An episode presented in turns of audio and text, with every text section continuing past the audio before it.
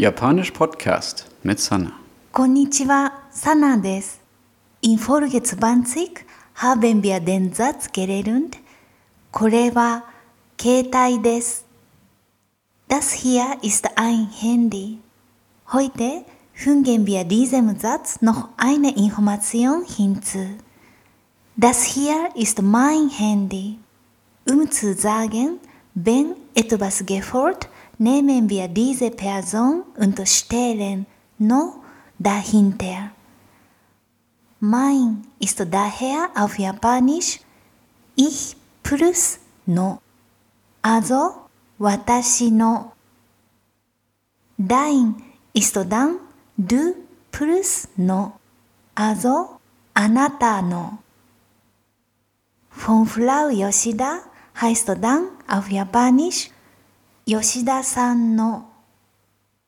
Nach dieser Konstruktion folgt dann der Gegenstand, von dem die Rede ist. Zum Beispiel, mein Handy heißt auf Japanisch Watashi no Keitai. Das Handy von Frau Yoshida heißt Yoshida-san no Keitai Bilden wir mal eine Frage. Ist das Handy hier deins? この携帯はあなたのですか Ja, das ist meins. はい、私のです。Nein, das ist nicht meins. いいえ、私のじゃありません。Jetzt fragen wir, wessen Handy das ist. Wessen heißt auf Japanisch 誰の。Die Frage lautet dann, これは誰の携帯ですか Es ist von Frau Yoshida. 吉田さんの携帯です。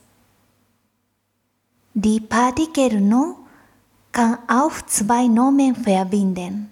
Zum Beispiel das Handy von Sony. Sony の携帯。Oder noch ein Beispiel. Die Lehrerin der Japanischschule. Lehrerin ist auf Japanisch Sensei.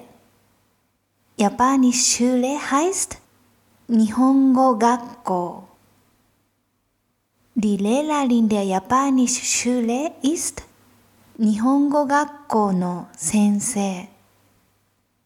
Mit der Partikel no kann man aber nicht nur den Besitz von etwas beschreiben, sondern no ist auch nützlich, um zu erklären, wovon etwas handelt.